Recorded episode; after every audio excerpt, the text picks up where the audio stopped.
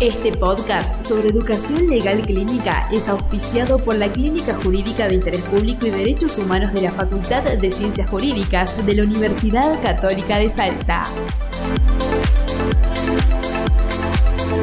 En este segundo episodio, los doctores Verónica Musa y Ángel Cabrera Silva nos cuentan cómo se trabaja en una clínica jurídica.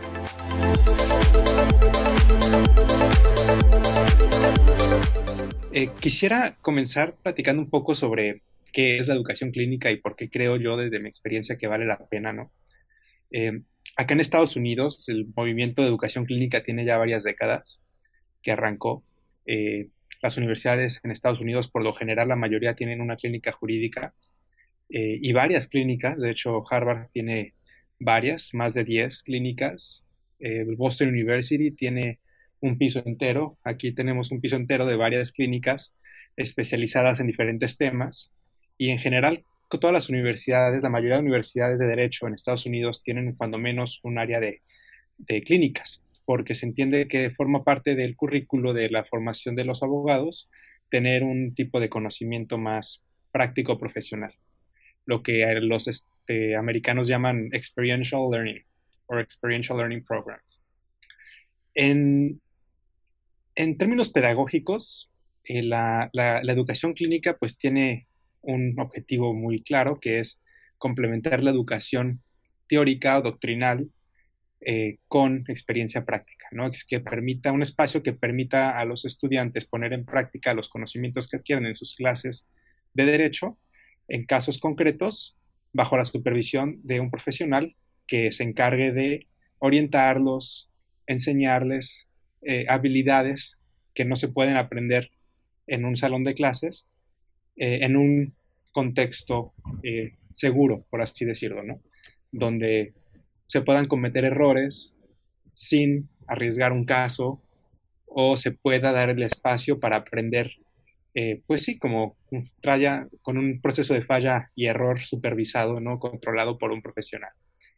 Eh, pedagógicamente, pues esto parte de la idea de que es imposible transmitir cierto tipo de conocimientos a través de, las clases, ¿no? Inclusive a través de los métodos más novedosos de enseñanza, existen conocimientos que solamente se desarrollan pues haciendo, ¿no? Trabajando.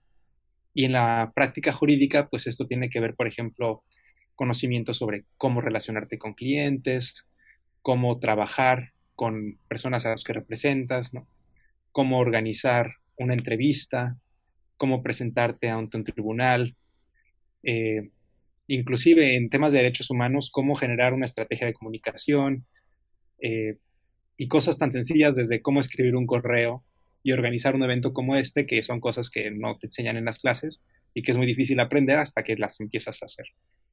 Entonces, pedagógicamente ese es un eh, objetivo central de la educación clínica y yo creo que es pues el beneficio principal que los estudiantes obtienen a, través de este tipo de programas, que me alegra mucho que la Universidad Católica de Salta ahora esté sumándose a las universidades eh, latinoamericanas que están eh, dándole un espacio a este tipo de educación.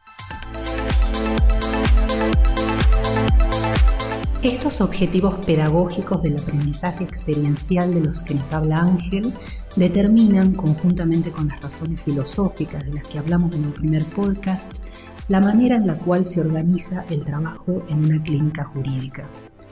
Los estudiantes de clínica discuten y argumentan la aceptación de un caso, definen las estrategias del mismo, las acciones complementarias y eventualmente concretan los productos académicos que pudieran resultar de la intervención. Todas las discusiones son mediadas y guiadas por un profesor de clínica y todas las tareas también se llevan adelante bajo supervisión, esto de una manera parecida a la actividad tradicional de las cátedras de práctica profesional, pero buscando un protagonismo del estudiante, que va asumiendo un rol proactivo en su formación profesional. El tipo de casos que se toman en una clínica es también central al trabajo que éstas realizan. Pensemos, por ejemplo, en una intervención clásica de las clínicas jurídicas, la elaboración de un amicus curiae o escrito de amigos de la corte, que en general se presenta en el marco de un litigio de interés público para acompañar la postura de alguna de las partes. Aquí los estudiantes van a estar analizando la causa, aprendiendo a redactar este tipo de escritos, muchas veces hasta haciéndolo para otras jurisdicciones y abordando legislación comparada. O pensemos, por ejemplo, en una situación que amerite tratamiento en la clínica que pueda requerir un análisis de situación, relevamiento y reporte para presentar a una autoridad administrativa o la propuesta de una modificación legislativa provincial, entre muchas otras acciones. En el caso de nuestra clínica jurídica en Casal, la temática de los casos es el interés público y los derechos humanos, de manera que nuestros estudiantes van a leer literatura relacionada con estos temas, indagar sobre el sistema doméstico, regional e internacional de protección de los derechos humanos y en general profundizar sobre estas áreas. Otra buena razón práctica para tomar el seminario de la clínica jurídica es adquirir herramientas para desempeñarse de manera eficiente en organizaciones no gubernamentales, fundaciones, consultoras y otras funciones no vinculadas a la práctica tradicional litigiosa de la abogacía, donde hacen mucha falta las competencias que fomenta el abordaje crítico de los hechos y el derecho que se realiza en las clínicas jurídicas.